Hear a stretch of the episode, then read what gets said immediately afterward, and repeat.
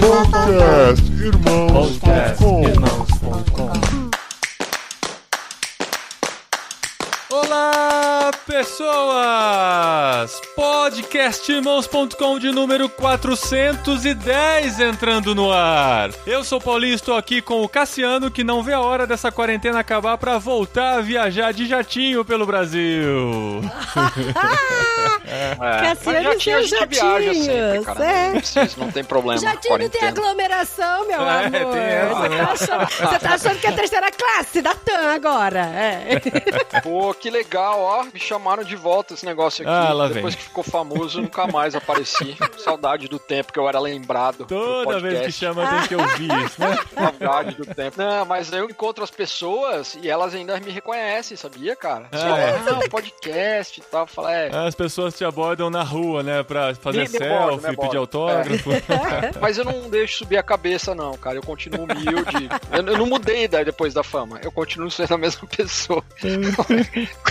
eu sou desse, continuo igual, assim. Os meus amigos, mesmas Vamos, coisas. Cassiano, desenrola.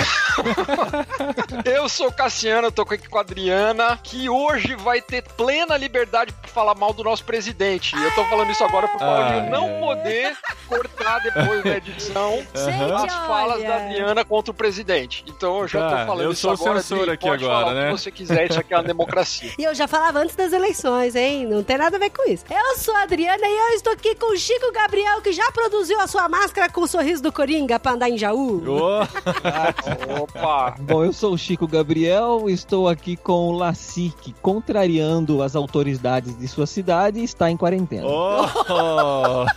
Eita, Laci.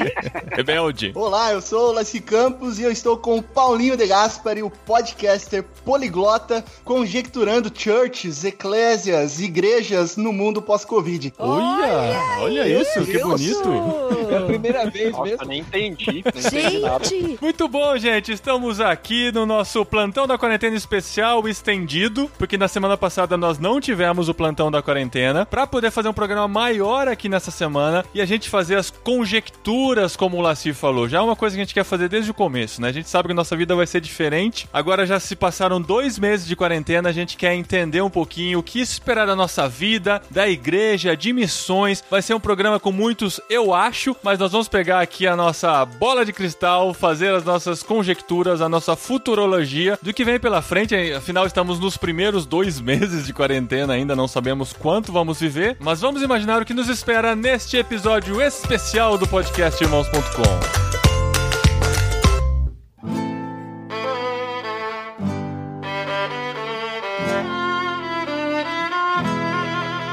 Muito bom, gente. Estamos aqui, eu, Dri, com Cassiano, Chico, Laci. Só pra apresentar vocês, né? Quem não lembra, Cassiano já participou muito do podcast Irmãos.com, de vez em quando consegue voltar, né? Depois de viajar pelo mundo, já morou em São Paulo, Brasília. Cada vez que a gente grava com ele, ele tá numa cidade diferente. Agora tá em Maringá, trabalhando na Unimissional, lá na Unicesumar. Opa, opa. O Laci, amigo nosso, pastor aqui em Dayatuba. A abertura que o Chico fez foi porque o prefeito, na mudança do ministro da Saúde, achou que já podia abrir tudo e começou a anunciar que ia abrir toda a cidade. Aí veio o governo estadual e proibiu de abrir, enfim. E o Chico Gabriel você já conhece, é o nosso amigo de Jaú, já participou com a gente algumas vezes aqui do podcast. E a gente reuniu essas realidades diferentes, mais conectados nesse momento de pandemia e isolamento social, para conversar um pouquinho sobre a situação que a gente tá vivendo no Brasil e no mundo, onde a gente já vê de cara as lives se proliferando, né, nas redes sociais. Inclusive o Cassiano aqui é o novo rei das lives, fazendo lives pra Ó. todo não, o lado. Cassiano virou referência. É, modéstia à parte, tá, pessoal? Tô aí, se alguém tiver alguma proposta aí, pode fazer, de lives. Tô no ramo agora das lives.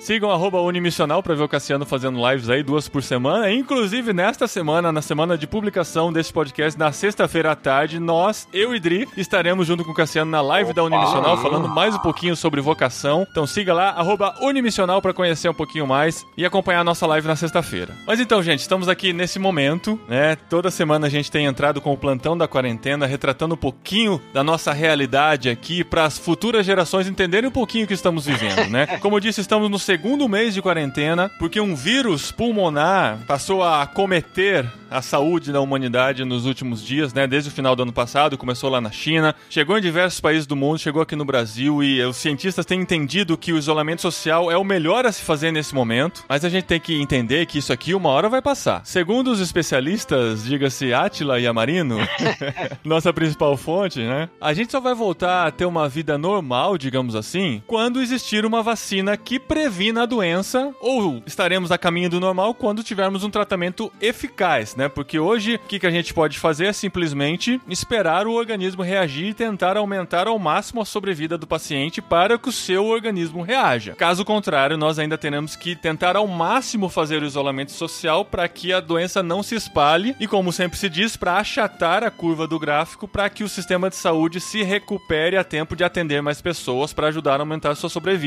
no tratamento que acontece nos hospitais nas UTIs. É, então, eu até queria, assim, a gente atualizar como a gente tá no nosso cenário hoje. Como que a Covid-19 está aqui no Brasil hoje e por que que a gente não está conversando sobre reabertura do comércio, sobre o que todo mundo tá pedindo aí. Todo mundo não, né? Alguns aí. Alguns, é.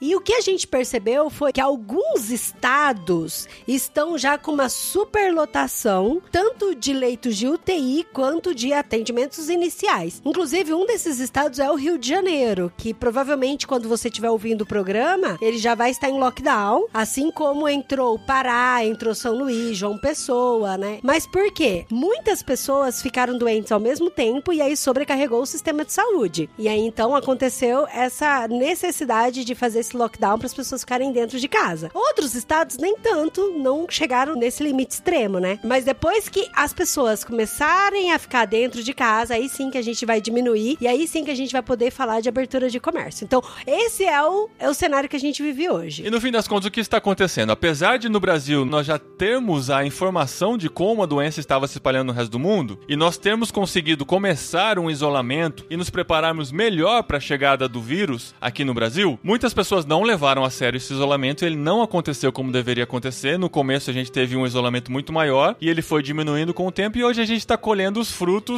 dessa falta de consciência, das pessoas não terem se isolado adequadamente, nós estamos tendo um surto muito grande e cada vez crescendo mais aqui no Brasil. E como o Atila disse, né, se a gente tivesse começado pra valer desde cedo e mantido a seriedade, a gente já poderia estar começando a falar sobre reabertura, mas infelizmente as pessoas que se isolaram antes estão pagando o preço das pessoas que não respeitaram esse isolamento e agora a gente vai ter que ficar muito mais tempo isolado. Só que assim, a gente pode até começar a falar sobre reabertura, mas isso não quer dizer que a vida vai voltar ao normal da noite pro dia, porque ainda não teremos tratamento e nem vacina. A previsão mais otimista dos cientistas é de um ano e meio para se ter uma vacina testada e pronta para uso, mas não necessariamente disponível para 7 bilhões de pessoas no mundo. Na verdade, nunca se conseguiu, né, produzir uma vacina dentro de um ano e meio. Mas por conta da seriedade do problema, por ter esse impacto mundial e por terem vários laboratórios interessados em lançar essa vacina e com isso também fazer muito dinheiro, talvez esse processo seja abreviado. O fato é, se você pegar as previsões de futuro, né, baseado nas tendências mundiais do ano passado, a gente vai poder hoje, devido à pandemia, pegar boa parte disso e jogar no lixo. Porque o que a gente tá vivendo agora não estava no cronograma, não era esperado. Foi uma pancada na história que vai forçar novos hábitos e vai levar a história para outra direção, que a gente não sabe bem qual, mas é essa que a gente vai imaginar aqui. Mudou inclusive a nossa história particular, né? A gente tinha a intenção de no final de maio agora, no final desse mês, já estar se mudando para outro país. E assim, vem essa pancada e muda completamente nossos planos, para confirmar que assim, o coração do homem pode fazer planos, mas é Deus que confirma a resposta nos lados. Olha o efeito borboleta da nossa vida na vida das pessoas, hein, amor? Porque a gente deixou de mudar. É. Então, alguma coisa vai mudar no futuro, Ah, hein? vai. Efeito borboleta. Olha só, hein? O que será que pode acontecer? Criou uma realidade paralela e a gente tá vivendo ela agora, né? É, isso é Mas verdade. olha só, situações assim geralmente geram um impacto muito grande. A gente vê na história do mundo as pandemias que aconteceram, como isso mudou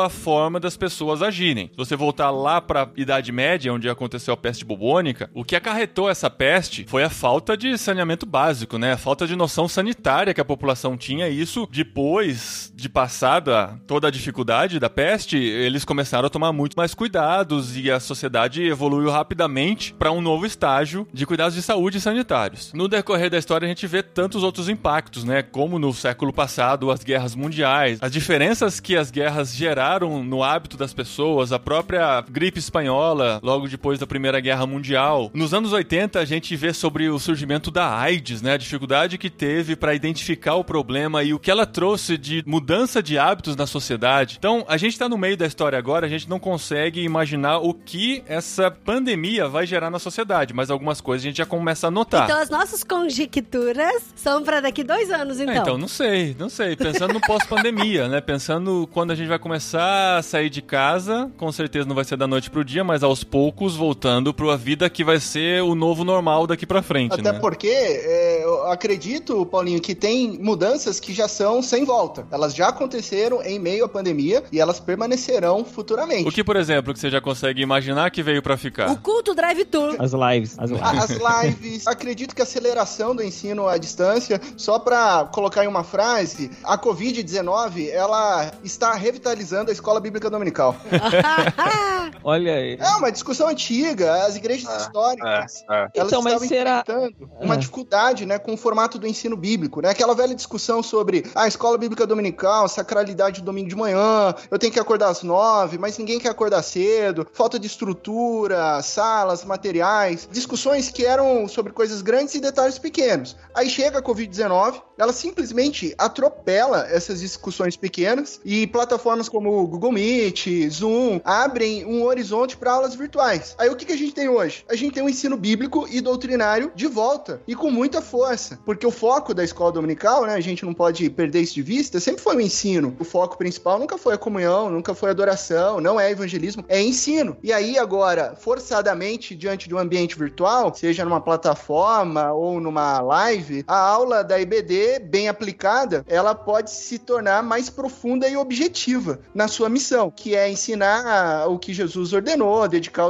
ao ensino e tudo mais. Eu acredito que essa é uma mudança sem volta. Olha que interessante, eu faço parte de um grupo no WhatsApp de cristãos europeus e eles compartilharam uma notícia de que 25% dos adultos do Reino Unido estão participando de cultos online. Isso é um número muito grande para eles, né? Que estavam numa decadência da participação de cristãos nos cultos. Revela muito essa coisa de ser um país historicamente cristão e tal, mas que os pais, os avós tinham uma vida cristã mais ativa, mas devido à secularização as pessoas foram se afastando e agora estão tendo a oportunidade. Talvez pela situação de coração mais aberto, no meio de uma pandemia, o isolamento social, eles estão buscando a oportunidade de poder participar de um culto, talvez relembrar momentos antigos ou talvez buscar a Deus no momento de dificuldade, Vocês né? acham mesmo que a falta de interesse das pessoas, tanto para a questão do culto, de ir no culto, ou mesmo a própria EBD, escola dominical, era por questão de comodidade? Ah, eu não quero acordar cedo, ah, eu não quero sair daqui, ter que atravessar trânsito e ir para a igreja. É, Era só realmente por isso? Ou talvez isso seja apenas algo que surgiu agora, ah, tem live, vou assistir. Tá tendo escola dominical aqui transmitida, vou assistir. Isso é uma coisa que tá acontecendo agora, mas daqui a pouco já vai decair de novo, ninguém tem mais interesse, as pessoas abandonam. Ó, respondendo a segunda parte da pergunta, a tendência é de que as coisas quando surgem empolgam bastante as pessoas, mas a tendência é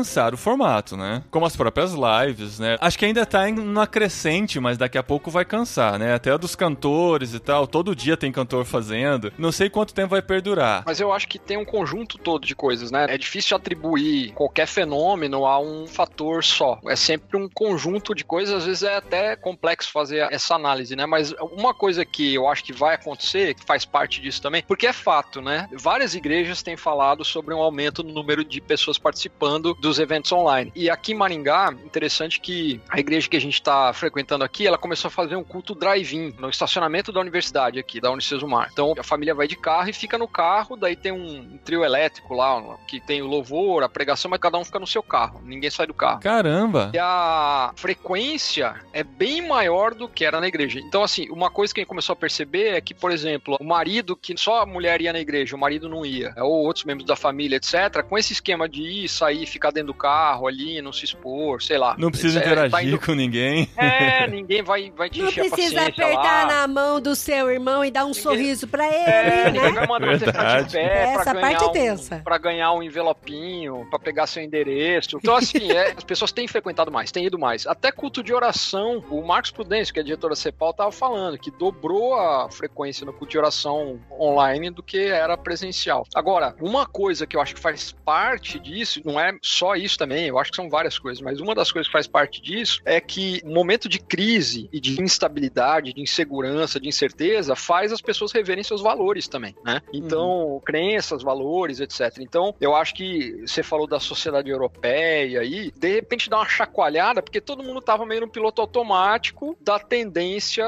sociológica, né? Tá todo mundo indo na mesma direção. Então, aí tem o consumismo, tem o excesso de informação, tem um monte de coisa. E daí os caras acho que levam um susto, dá um tranco, todo mundo fica com medo, o que, que vai acontecer agora, o que, que vai ser do futuro, a gente não sabe nem quando vai acabar a quarentena, a pandemia, quanto mais como é que vai ficar a economia e tudo, tá tudo incerto. Então isso gera uma revisão de valores, né? Gera uma revisão de crenças e tal. Então acho que isso faz parte também, né, do momento. E acho que vai ter efeitos aí para frente, né? Não sei quanto tempo vai durar, como é que vai ser, mas pelo menos por hora, eu acho que isso tá acontecendo. Não tô falando só de gente que não ia em igreja ou que tava aí os agnósticos, etc. Mas dentro da igreja também, né? Esses dias eu ouvi um pastor falando, né? Ele falou: ah, tem muita gente perguntando, nossa, quando que a gente vai voltar? Não vejo a hora de voltar. Ele falou assim: eu tô torcendo para demorar, porque eu tô achando ótimo. Todo mundo sendo cristão de verdade agora, né? E acabando com aquele negócio de ficar só frequentando igreja, etc. Acho que tá dando uma chacoalhada geral, né? Vai acontecer uma coisa interessante também, porque assim, muitas igrejas que não estavam se atentando para a importância de utilizar as tecnologias e a comunicação estão sendo forçadas a usarem, né? Tem muita gente descobrindo o Zoom,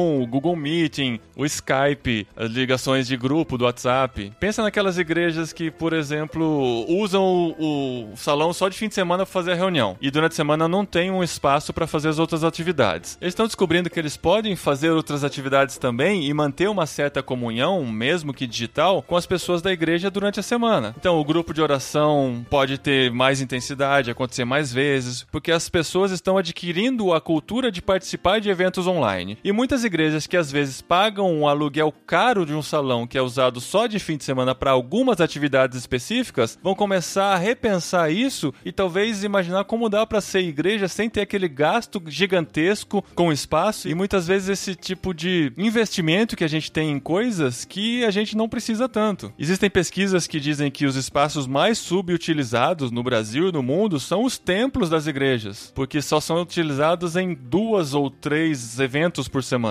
E o resto da semana fica lá só juntando poeira, né? Verdade, verdade. Espaços ociosos, isso mesmo. Mas você sabe que, assim, eu vejo que isso seria bem mais fácil para igrejas mais jovens, né? Vamos pensar, onde o seu grande público é mais jovem, é mais antenado, vamos dizer assim. Mas acho que há uma dificuldade grande com igrejas mais tradicionais, assim, igrejas mais antigas que já têm seus templos estabilizados. Algumas que, inclusive, têm aluguel de salão ou de templos, assim mesmo, que paga aluguel e tal. Eu acho que para encarar essa mudança, eu acho que é mais difícil e mais doloroso, porque eu fico pensando a minha, a minha, sei lá, a minha igreja demorou do tempo que eu tô lá, ela tá construindo e ainda não acabou. Nossa. É, são mais de 20 anos que É tá tipo a Sagrada Família de lá de Barcelona, né?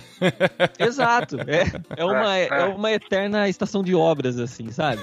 Sempre tem alguma coisinha para fazer, vai ter que. Aí acabou aqui, agora vamos ter que refazer ali, que tem que pintar de novo, sabe? Sempre tem alguma coisa assim. Uhum. E as pessoas meio que se apegam a algumas questões, assim, uh, o templo físico, né? As pessoas dão bastante importância para esse tipo de coisa. E eu falo assim que eu observo muito, pelo menos no meu círculo de pessoas de igreja, que eles estão muito empolgados, lógico, para que volte logo os cultos presenciais. Ninguém está muito se adaptando. Eu estou falando mais uma vez, estou dizendo isso no meu círculo assembleiando o interior de São Paulo, assim. Ah. As pessoas não estão tão empolgadas com muitos cultos online. O que eu vejo mais de comentário, assim, eu falo porque da minha igreja eu que faço os cultos, né? Eu que faço as transmissões, gerencio tudo lá. E eu vejo, assim, o que tem mais de comentário, as pessoas, ah, eu não vejo a hora de estar tá aí, ah, eu não vejo, estou com saudade dos irmãos, ah, eu quero voltar, eu quero estar tá aí com os meus irmãos, abraçar, eu quero. Como se isso fosse uma coisa que dependesse do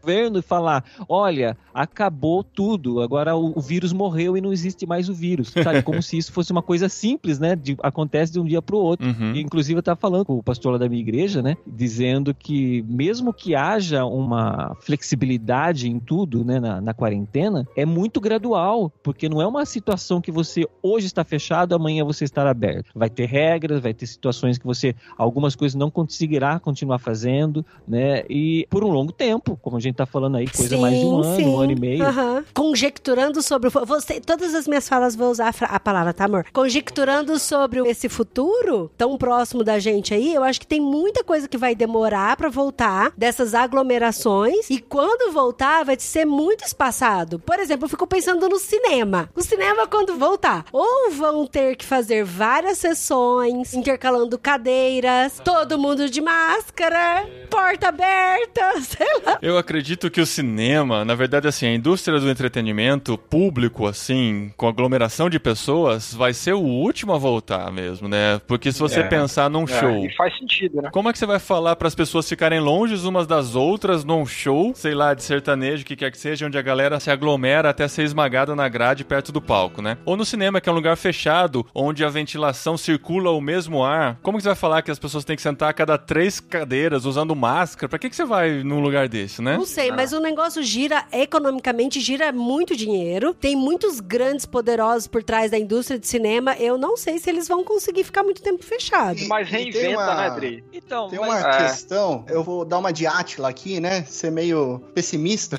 Que, ok, é, dois anos pra sair a vacina. Mas quem nos garante, isso o Átila já disse, que não surge um outro coronavírus, né? Ah, e pra ser pessimista mesmo, tem a possibilidade que ainda não foi provada, é que se o vírus pode ter mutação. Exatamente. A gente tá lutando pra chegar numa vacina, mas se ele sofrer alguma mutação e daí outra mutação, a vacina criada para a primeira mutação já não serve pras demais. Ah, não, gente, vou parar de gravar esse programa. Tá muito então, triste. Tchau. a gente tem que trabalhar com essa conjectura. E aí, a partir desse talvez medo, né? Muitos estão afirmando, né? O comércio online ele vai deixar de ser uma opção secundária para ser prioritária. E aí a gente faz uma analogia. Então, o ministério agora ele vai deixar de ser prioritariamente físico para ser virtual. Eu acredito que não. Eu acredito que não, porque da mesma forma que eu acredito que o marketplace não vai ser a, a opção primária do público-alvo de comércio de shoppings. Por quê? Porque a gente já está observando uma saturação da virtualidade. Sim, e ela não sim. substitui o relacionamento pessoal. Eu acho que na É. frase do Chico, dizendo que as pessoas anseiam pelo templo, eu venho de uma tradição cristã histórica, entendo muito bem essa questão do prédio, mas vai até além. É a questão do relacionamento profundo que implica pessoalidade. É a saudade mesmo de abraçar. Então, é, pequeno grupo online é uma opção paliativa, mas ela não vai se tornar prioritária. Porque a escola bíblica, eu acho que ela acelera.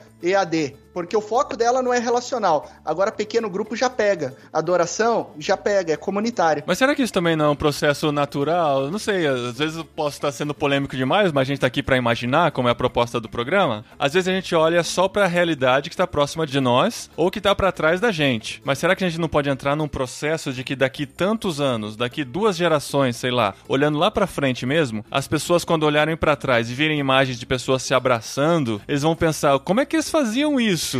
Porque pode ser que a cultura progrida ou avance pra um novo estágio que a gente não vai mais ter contato físico e as coisas vão ter que evoluir assim. Assim como nos países Como asiáticos, acontece em né? outros países, é, É, isso que quer exatamente. dizer, como acontece em outros países. Na verdade, a cultura é mesmo dinâmica, né? Ela vai mudando e isso é contingencial, quer dizer, a gente vai fazendo escolhas culturais diferentes com base em experiências que a gente vive, pressões da realidade e tudo mais. Na verdade, a gente já vinha numa tendência muito forte de redução do tamanho das igrejas. Então, assim, as mega igrejas, elas já estavam em pânico há uns dois anos, pelo menos. Elas Uhum. estão já, né? Porque elas entraram no platô dois anos atrás e já estavam numa curva de decréscimo, né? De decrescimento. E isso é uma grande tendência, porque aparentemente as pessoas estão buscando isso que foi falado agora há pouco, que são relacionamentos mais profundos e mais pessoais, né? E não as grandes aglomerações, os grandes, aquela coisa de ser mais um no meio da multidão. Então volta a ter lugar grupos pequenos. Ah, bom, sempre fizeram célula, né? Grupo pequeno, essas coisas, porque isso é até um pouco óbvio, mas assim, pessoas não estão muito, já não estavam muito afim mais desses grandes eventos, de ter que sair de casa para encontrar um monte de gente em outro lugar. Tem essa questão cultural local, né? Que alguém falou de dependendo da cultura, né? Por exemplo, eu tava em São Paulo, fui para Brasília, agora tô em Maringá. É completamente diferente. A cultura é diferente, tudo é diferente, né? Isso também tem o seu espaço, mas de um modo geral, eu acredito que vai haver uma aceleração nesse processo de desmonte das grandes igrejas.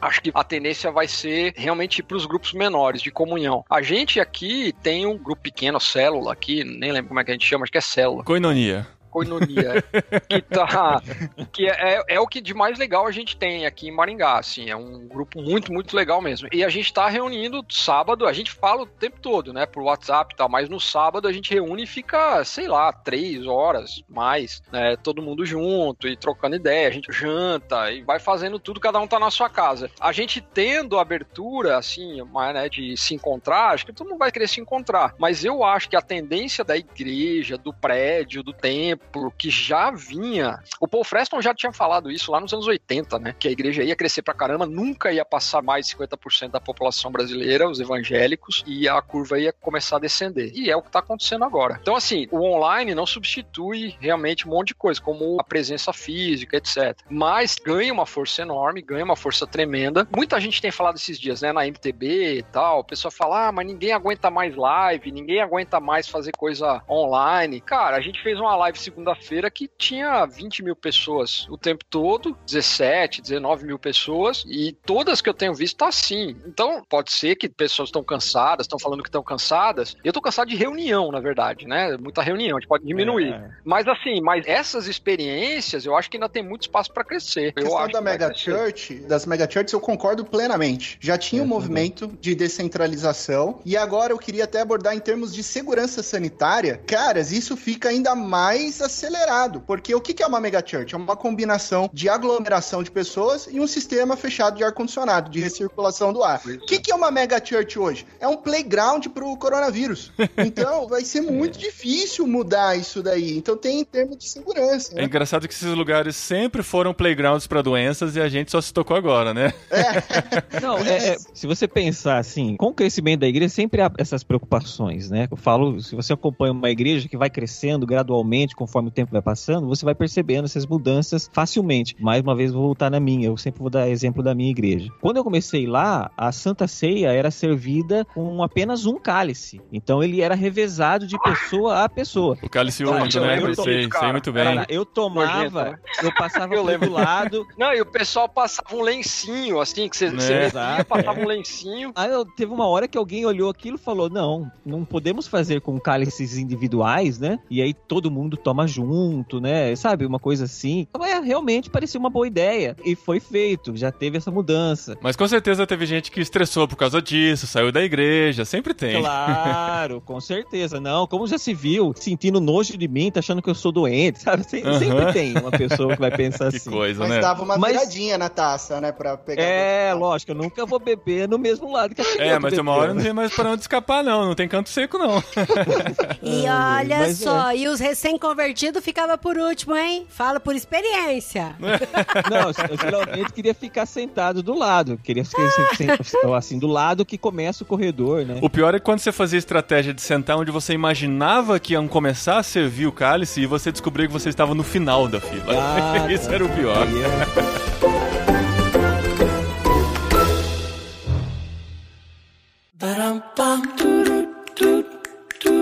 Ba-dum-bum,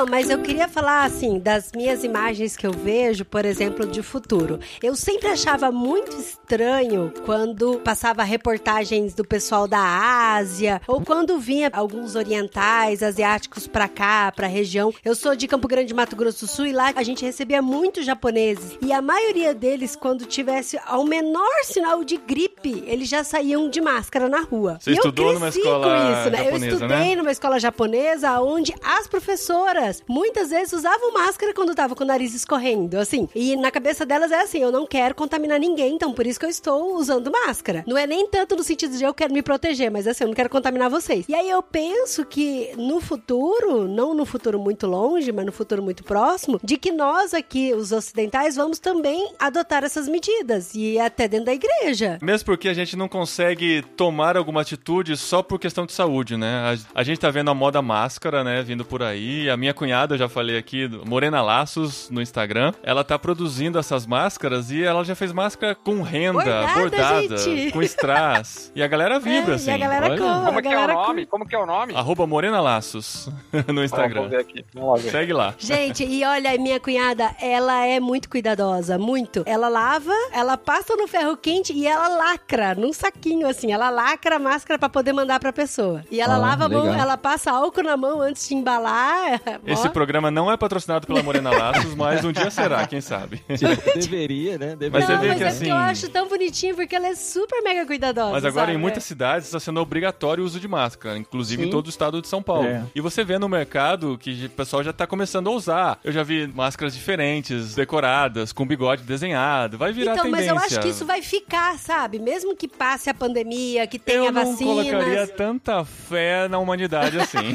É, exatamente, exatamente. Porque exatamente. enquanto todo mundo tá usando, as pessoas estão usando. Mas daqui a pouco, quando o perigo maior passar, vai ficar ridículo usar. Aí as pessoas deixam de usar de novo. Comprou, gente, já vai estar na gaveta. Se você for pensar, a, a máscara é uma coisa tão boa quanto uma pochete, sabe? em que mundo?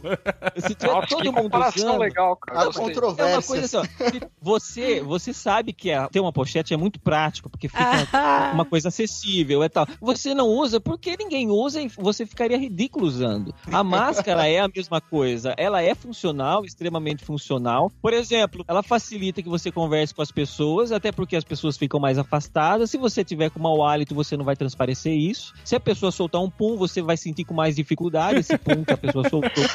Podia ela fazer é uma coisa com filtro pra pum, né? Já. Lançar ela. Ó, se tem um lado bom é que com a volta do uso das máscaras, a gente vai voltar a usar pochete pra guardar as máscaras, olha só. Nossa, mano Acho do que essa é a grande tendência do Covid. Agora, essa questão da máscara, né, ela traz uma sensação de segurança, porque hoje se você for comprar qualquer coisa no delivery e você recebe no- na sua casa o que você comprou, você espera que o entregador esteja de máscara, né? Aham. Então, por trás dessa ação, que é benéfica em termos de saúde, também tem a questão do inconsciente, de você pensar num lugar seguro. E agora eu vou dar uma conjecturada assim, longe. Opa. Vai lá, vai lá. É isso que a gente quer. Dar uma de mãe de negócio.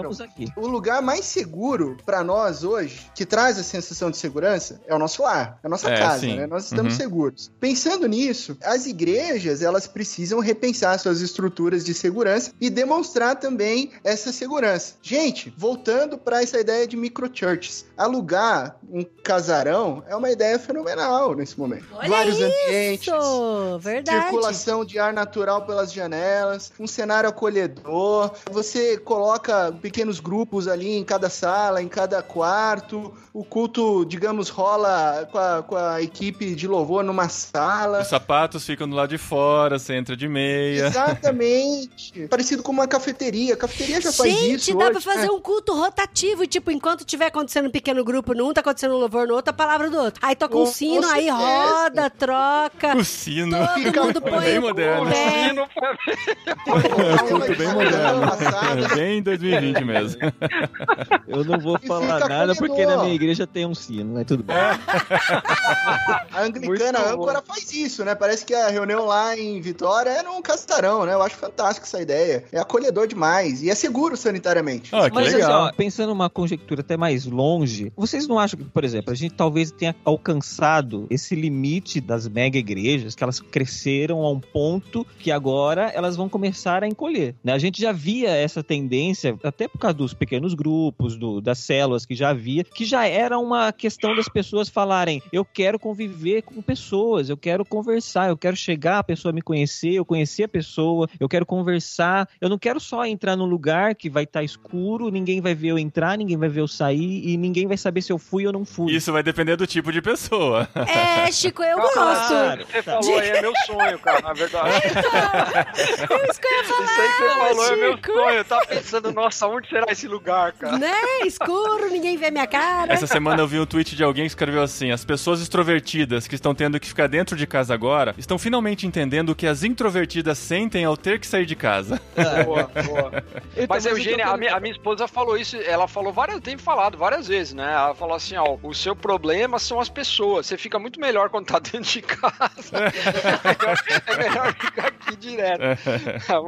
Não, mas o, o, que eu queria dizer assim, por exemplo, a gente alcançou, vamos dizer assim, alcançou essa curva gigantesca das igrejas que começaram já nessa tendência das células, dos pequenos grupos, querer optar por uma diminuição ou de uma interação melhor entre as pessoas que frequentam. Mas vocês não acham que isso vai começar a pegar, a gente vai chegar lá embaixo e vai voltar a crescer? Porque as pessoas elas gostam eu falo de líderes. Nesse momento, estou pensando nos líderes. As pessoas gostam de ter o máximo de pessoas sob suas mãos, assim. Gente, mas vocês acham de verdade, daqui, sei lá, dois anos, três anos, com a vacina, com alguns medicamentos que já possam tratar, mas com aquela incerteza de que o coronavírus pode ter uma mutação, vocês acham que as igrejas vão voltar a ser lotadas, mega igrejas? Ou vai ser mais essa tendência meio, sei lá, do Laci aí, que é mais alternativa?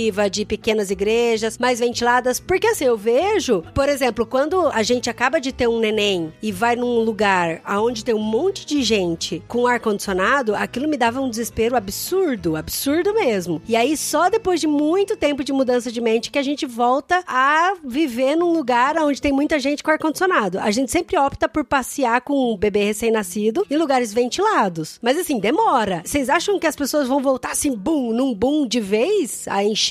Ou vão fazer não, por essas opções? Eu tenho certeza que não. Quem fizer isso vai ser um é. tiro no pé terrível. Eu não sei, Fofilo. Hoje tá em lockdown e o Pará tava num auê lascado lá. Eu sei, mas vai ter consequência disso, entendeu? As consequências, elas não estão ainda tão profundas. É isso né? mesmo. É porque assim, eu vejo que ainda há muita negação acerca da epidemia. A negação que eu digo, existem pessoas que realmente nem acreditam que ela existe, uhum. sabe? E que pra gente parece muito absurdo, mas a pessoa ou acha que é, sei lá, coisa da esquerda, ou coisa da direita, ou coisa de, de governadores que querem apenas recursos da União, sabe? Eu não estou negando que haja manobras políticas e interesses escusos dentro desse meio. Se, aproveitando, se aproveitando da pandemia, da exatamente. Ex é. Exatamente. Eu não estou negando isso, mas você usar isso para negar uma coisa que é tão evidente que apenas só porque não te atingiu ela não existe, eu acho muito cruel. Eu tava vendo uma entrevista com o Cortella e ele tava falando que tem muita gente que acredita mais na astrologia do que na meteorologia. Ou seja, uhum. se o, o cientista fala que vai chover amanhã por causa da previsão do tempo, ele tende a duvidar. Mas se o signo dele diz que é para ele tomar cuidado porque ele vai encontrar pessoas estranhas durante o dia, ele acredita, né? Então, as pessoas são estranhas no que elas põem a sua fé. É muito complicado. E eu falo isso mesmo de pessoas evangélicas que às vezes são muito bem esclarecidas acerca de algumas coisas, elas ficam na dúvida, até porque hoje em dia as informações elas estão muito ambíguas de uma certa forma. Você não tem mais certeza do que você pode acreditar. Ah, eu acredito no que aquele presidente diz, ou eu acredito no que esse governador está falando. Eu acredito no que esse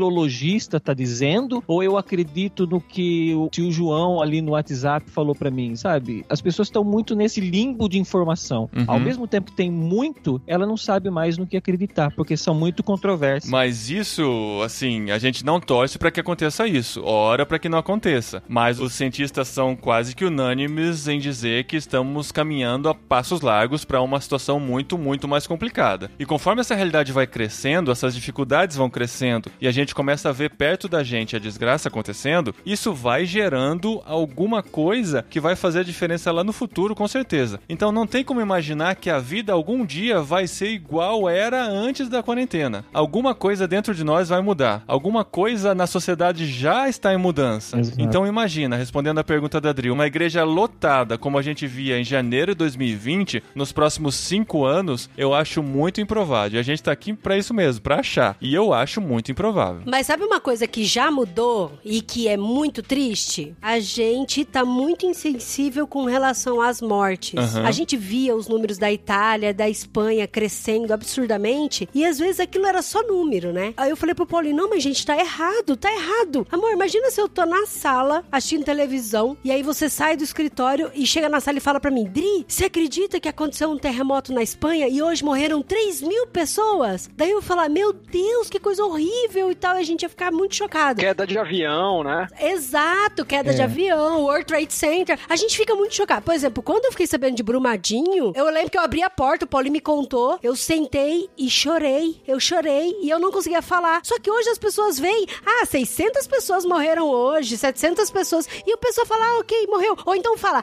ah, isso é mentira. Eu vi que aquele caixão ali tava vazio. Como que pode duas pessoas carregar caixão, não sei o que tem? Falei, gente, as pessoas estão insensíveis, insensíveis à morte do outro, sabe? Essa insensibilidade, ela é muito fácil porque hoje em dia a gente está muito distante mesmo das pessoas. As informações que eu tenho de pessoas é de longe, mesmo das pessoas que estão de perto, perto, ou seja, moram na minha cidade, moram no meu bairro, eu sei delas por meios virtuais, ou pelo WhatsApp, ou pela atualização do status do Facebook. Não é uma conversa pessoal, às vezes eu não tenho essa afeição direta com as pessoas. Então, para mim, o que acontece com elas, às vezes, tanto faz ou tanto fez, sabe? Ah, morreu o pai da fulano, ah, que pena, né? Viveu bastante. Sabe, é, é- é muito insensível, eu não tomo a dor da pessoa, eu não sinto a dor da pessoa, porque eu talvez não esteja tão ligado emocionalmente com essas pessoas. a, a dimensão populacional do Brasil é muito grande. Então, por mais que tenha um número alto de previsão de mortos, né? De novo, sendo bem Átila aí, de 100 mil mortos, ainda assim pode ser que dentro desse quadro de 100 mil mortos eu não perca nenhum parente ou amigo próximo. Aham. E aí, se não dói perto de mim, eu posso facilmente me tornar um negligente. Que essa não seja uma consequência desse tempo aqui, de nós ficarmos mais insensíveis à morte, ao sofrimento e à dor do outro. Muito pelo contrário, que a consequência seja a gente ser muito mais empáticos e entender muito mais o que o outro está passando e o que o mundo está passando.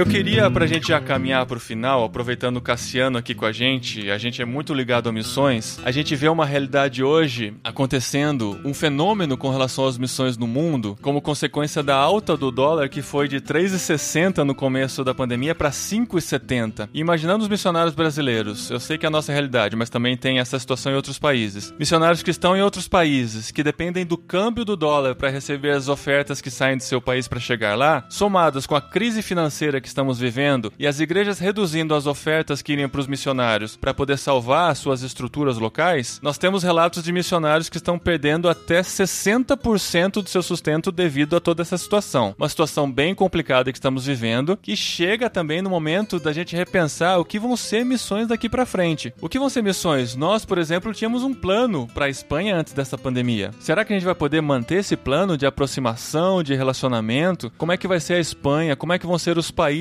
o contato com as outras pessoas daqui para frente? O que, que você vê, Cassiano, no cenário atual de missões? O que, que a gente está vivendo? O que a gente pode conjecturar daqui para frente no movimento missionário? Cara, então, conjecturando, né? De fato, a gente tá vivendo um momento bem, bem difícil. Essa crise cambial que você citou já estava acontecendo, né? A gente tem 35% de perda subindo, né? De desvalorização só esse ano. A gente tá no começo do primeiro semestre ainda, né? No começo do ano, meio, meio do primeiro semestre. Então, isso aí muito forte. E agora associado a- ao prognóstico de que tá caindo a arrecadação em igreja, a pessoa tá perdendo emprego, etc.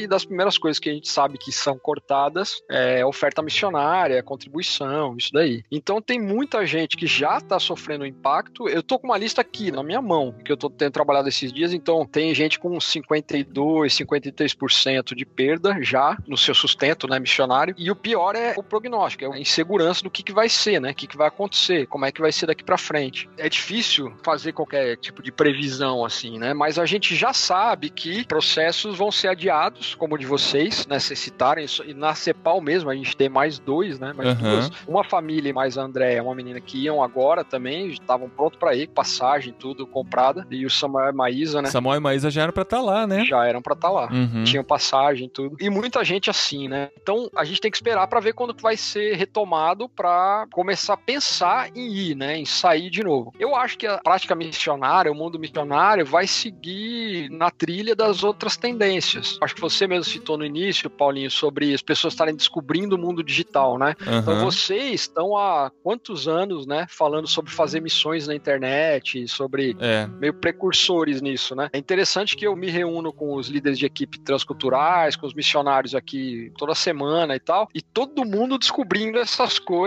fazendo várias coisas usando meios digitais, usando ferramentas digitais e muito animados e felizes com os resultados né, É. que estão tendo. Isso é muito legal. E a gente que trabalha com missões, missionários e organizações, vocês não têm ideia da avalanche de coisas que chegaram nesse momento. Gente, a gente tá imagino. trabalhando Imagino. muito. Estamos trabalhando muito. É porque todo mundo teve finalmente uma grande ideia digital pra É. implementar agora.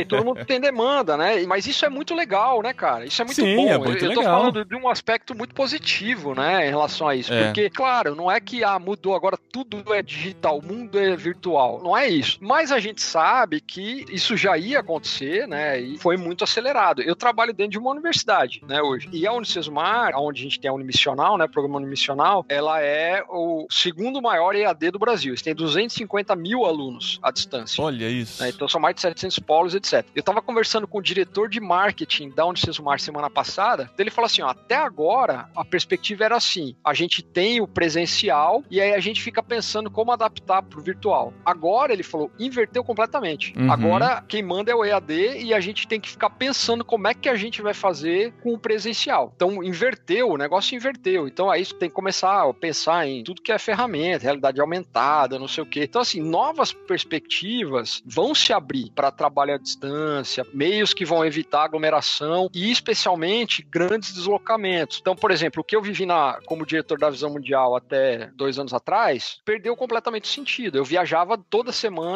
pelo menos uma viagem, às vezes duas, três viagens. Então, eu vivia no avião, era toda semana avião para cá, avião para lá, avião para cá, avião para lá. Acabou isso daí. E eu tava conversando com eles nesses dias, né, e, e dizendo, porque esse foi um dos motivos de eu ter saído, por exemplo, da Visão Mundial, né? Eu ia para casa no final de semana só. Então, assim, vocês começam a entender agora o desperdício que era isso que a gente fazia, porque, cara, sinceramente, não sei qual porcentagem, mas grande parte do que a gente ficava se deslocando para fazer não tinha necessidade. Aham. Não precisava. Aquela famosa reunião que poderia ser um e-mail, né? É, não tem necessidade. Então as pessoas vão começar a pensar melhor, né, na necessidade de deslocamento, Uhum. no uso de ferramentas virtuais, vai mudar. Eu tô falando de missões, né? Então assim, o jeito de fazer missões vai mudar. Tem impactos que a gente já tinha percebido, né? Por exemplo, se levava 24 anos, 25 anos para traduzir uma Bíblia, hoje você faz em 9 anos por causa de tecnologia. Então assim, o uso da tecnologia, ele potencializa o trabalho missionário também de muitas maneiras. O que a gente precisa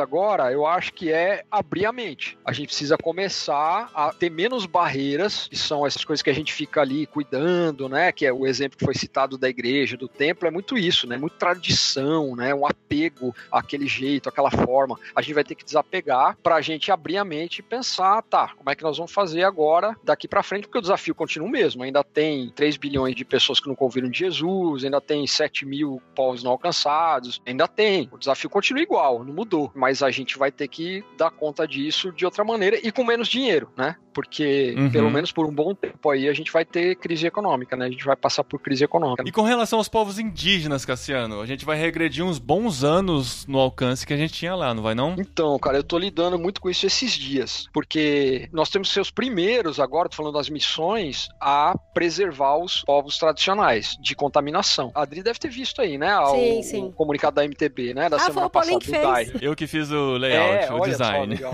Então, a gente foi os primeiros a tirar todos os missionários de área indígena e agora a gente está cobrando, né, que se feche as aldeias, que as áreas indígenas sejam fechadas, ribeirinhos, etc. Teoricamente, a gente vai ter um atraso no processo de alcance dos povos tradicionais em geral, né, os que estão aí em regiões mais remotas, etc. Aqueles que não saem, né? É, que não sai, que tem pouco contato, né? Ao mesmo tempo, é um bom momento para a gente repensar as nossas motivações. Assim, isso eu sou criticado já, então paciência, né? Não tem jeito, mas A gente já aprendeu há uns bons anos a não fazer catequese, né? Quer dizer, a gente não cuida das pessoas, a gente não faz ação social, etc., como uma moeda de troca ou como uma mera estratégia de evangelização. A gente Uhum. não faz isso. A gente cuida das pessoas porque elas precisam ser cuidadas. Então, hoje, fica essa coisa, né? A gente arriscaria a integridade física de um povo porque a gente quer estar lá presente para falar de Jesus para ele? Dá uma boa discussão isso, né? Dá um podcast enorme. Uhum. Ou a gente prefere preservar a vida e a sobrevivência, né, desses povos. Então, acho que tem muito assunto para pensar e para discutir. E pra orar também, né, gente? A gente faz aqui as conjecturas, mas assim, a gente tem que conscientizar, que é o que a gente tenta fazer aqui no podcast também, para as pessoas tomarem os cuidados, se isolarem e obedecerem esse processo da contaminação, né? A gente respeitar esse processo porque ele está acontecendo. E mais do que isso, que nos leve a orar por essa situação. A gente tem que lembrar de que Deus está acima de tudo, ele pode mudar a situação. E isso não quer dizer que porque Deus está acima de tudo, que nós podemos sair e fazer o que quiser. Tem muita gente dizendo, né? Mil cairão à minha direita, dois mil à minha esquerda e eu não serei abalado. Ou praga nenhuma sucederá contra a minha tenda. Não é dessa forma que a gente tem que viver, como Deus sendo aquela pessoa que fica nos cercando, nos protegendo o tempo todo pra gente não fazer nenhuma besteira, ou protegendo a gente na besteira que nós já estamos fazendo. Mas precisamos lembrar de orar muito por isso, lembrar de orar pela igreja, pelos pastores, lembrar de orar por missões, pelos missionários que estão no campo, estão em outros países, sofrendo com a questão da desvalorização da moeda e com a crise financeira que vamos enfrentar daqui pra frente também. Que isso sirva de motivação pra gente olhar pra frente, viver o dia de hoje, claro, mas olhar pra frente com a esperança de que Deus vai utilizar essa situação adversa toda que estamos vivendo e fazer coisas incríveis no que tem pela frente. Nós, né, como missionários urbanos, né, pastores de igreja, é o momento ideal para reafirmar o nosso compromisso, né, como igreja. Atos capítulo 2, verso 44, né, os que criam tinham tudo em comum, estavam unidos. Então, é uma responsabilidade e um compromisso econômico uns com os outros. Então, trazer essa realidade e pensar igreja, eclésia como movimento é inadmissível, é inadmissível. Eu diria que é pecaminoso você ter o conhecimento de que o missionário está sendo privado de alimento, está sendo privado de sustento, enquanto você, cristão, tem o que comer. Então, é tempo de lucidez da igreja, é tempo de trazer essa sensibilidade, essa solidariedade e lembrar que esse verso bíblico não é da minha denominação, eu tenho em comum com todos os presbiterianos. É um verso bíblico do reino de Deus. É, atinge Amém. o reino de Boa. Deus. Então, Boa é uma responsabilidade econômica que nós temos uns com os outros. E sabe uma coisa muito, muito louca? É que Deus é muito criativo. Imagina quantas flores aí, de quantas cores diferentes você já viu, as borboletas. A gente fica vendo esses documentários com esses peixes malucos no fundo do mar que a gente nunca ouviu falar, peixe que brilha, uns trem estranho. E aí eu fico pensando, eu falo, cara, o ser humano foi feito à imagem e semelhança de Deus. O ser humano é criativo e ele vai inventar tanta coisa criativa nesse pós-pandemia. Com certeza. Se já tem trio elétrico e drive-thru de culto, gente, olha só. Imagina quanta coisa diferente não vai ter. Então a gente vai realmente usar a nossa criatividade que Deus nos deu pra fazer muita coisa diferente. Eu confesso que eu tenho um pouco de medo dessa criatividade, mas no geral pode vir coisa boa. Ah,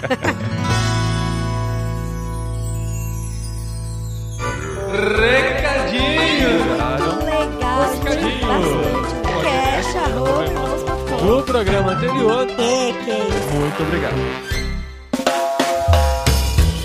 Recadinhos, esposinha! Recadinhos, esposinho! Recadinhos de quarentena ainda por aqui.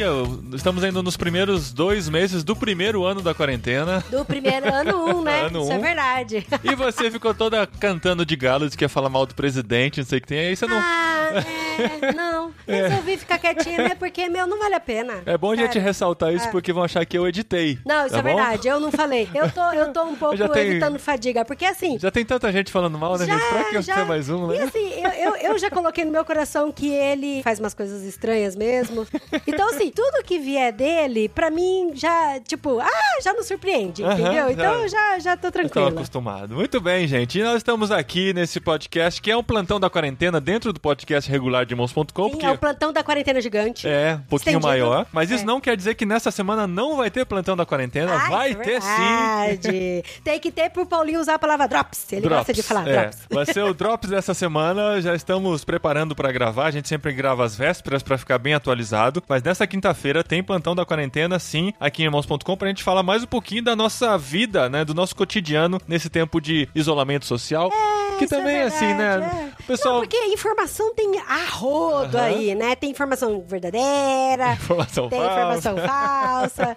É. Então, e a gente quer falar um pouco sobre o dia a dia, né, amor? Mas a gente fala de isolamento social, na verdade, assim, a gente glamoriza um pouquinho, né? Que a gente não tá tão isolado assim. A gente tá em contato com tanta gente, conversando. Então, é isso que a gente tem feito aqui, tentando tornar esse tempo um pouco melhor e você participa com a gente desses plantões da quarentena também. Só ajustar o termo, né? Algumas pessoas falam que nós não estamos de isolamento social, estamos de isolamento físico. É. E o isolamento físico é importante, a gente Exato. levanta essa bandeira assim. A gente continua falando sobre E isso, a gente porque continua acreditamos fazendo, nisso, que é muito importante a gente viver dessa maneira. Ainda falando sobre podcast, na semana passada a gente teve o Jetlag aqui em irmãos.com, com uma conversa com o Zan, lá na Austrália, contando um pouquinho sobre o seu processo de fazedor de tendas, vivendo num país diferente. E na semana que vem tem literário aqui em irmãos.com. Olha só, gente, é um livro que eu fui relutante ler. Inclusive, a pessoa que indicou o livro, eu tive que conversar, bater um papo com ela, falar, por que você indicou esse livro, pelo amor de Deus?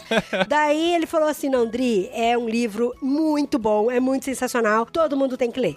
Mas é o livro da Edith Schaefer e o título do livro é O que é uma família? Sim. O que é uma família? Não tô fazendo propaganda aqui, tá? Mas só pra facilitar a vida de vocês, tem no Kingdom Unlimited. Kingdom. É assim que fala? Kingdom Unlimited. Kindle. É isso daí, A gente Kingdom tenta Unlimited. falar Kingdom, de reino, mas não é Kindle. Kindle Unlimited. Então, Ou alguma coisa lá- parecida com isso, né? Tem um livro lá da Edith Schaefer e, cara, esse livro é sensacional. Sim, é, muito da editora Monergismo, também não é patrocinada. A gente faz muita coisa bonzinho aqui, né? Fala marcas. Gente, é, né? Fala- é. Eu não ia falar o nome da editora, você falou porque você quis, cara. Não, mas ó, eles fizeram um trabalho legal, assim, de um livro que a gente não tinha acesso e é eles disponibilizaram. Então temos que prestigiar quem está fazendo coisa legal. Não, gente, o livro é muito bom. A temática dele é sobre família e tal, mas todo cristão, cara. Todo cristão tinha que ler, porque fala como que a gente é um cristão genuíno, sabe? Nesse mundo maluco aí. É muito bom. Então leia com a gente, a gente vai gravar nessa semana, na semana que vem a gente vai discutir. Se você não ler, também dá pra ouvir o podcast, tá bom? Talvez vai incentivar você a ler, então serve pros dois públicos aí. Quem leu com a gente, quem ainda não leu, vale a pena acompanhar. E por falar em divulgação de amigo, né?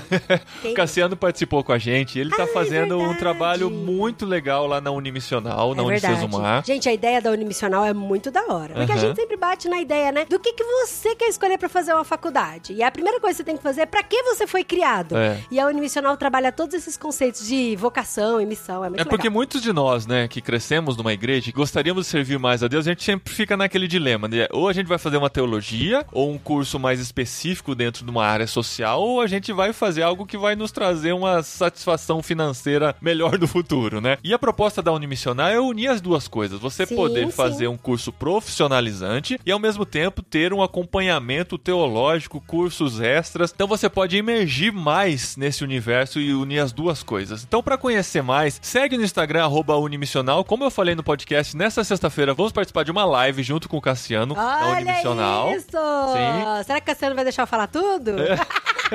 Porque vem no nosso podcast falar que a Adri pode falar tudo É, uma coisa. mas na live, na live não tem edição. Então você fala e depois pede desculpa se for o É. Caso. Nossa, vai ser a minha vez, minha chance. Então, nas duas horas da tarde, nesta sexta-feira, dia 15, é isso? Hoje é 12, 13, 14, 15 de maio. Você segue irmãos.com no Instagram e Unimissional pra acompanhar essa nossa live também e pra conhecer mais do que a Unimissional está fazendo. E não esqueça de seguir a gente em todas as redes sociais: Facebook, Instagram, Twitter e Telegram pra você receber todas as nossas notificações. No Telegram a gente tem um grupo que a gente faz discussões e o pessoal fica com medo de entrar em grupo, gente. Não tenha essa responsabilidade, esse Ah, medo de entrar num sim, grupo e é, ter que é, interagir e o ter que tempo interagir. todo. Aham. Você pode entrar, coloca no mudo. Inclusive, a gente recomenda que você coloque no mudo, silencie o grupo, pra você entrar só quando quiser ver algumas discussões, Sim, participar sim. de algumas coisas e ignorar todas as outras, não tem problema nenhum. E por outro lado, também tem um canal no Telegram. Nesse canal só nós escrevemos, a gente posta tudo de novidade que tem em irmãos.com, Aham, então é um feed aham. Pra você acompanhar também. Além disso, tem o canal da família De Gasperi na Espanha, que é o Sim. pelo, que nós estamos orando. É você verdade, tá, tá todo processo. vapor, gente, tá todo vapor. É. A gente ainda não tem a data da ida, mas ainda está quente no coração, a gente tá se preparando. Aham. Estamos falando em espanhol toda sexta-feira e todas as lunes, né, Todas amor? as lunes e todas as viernes.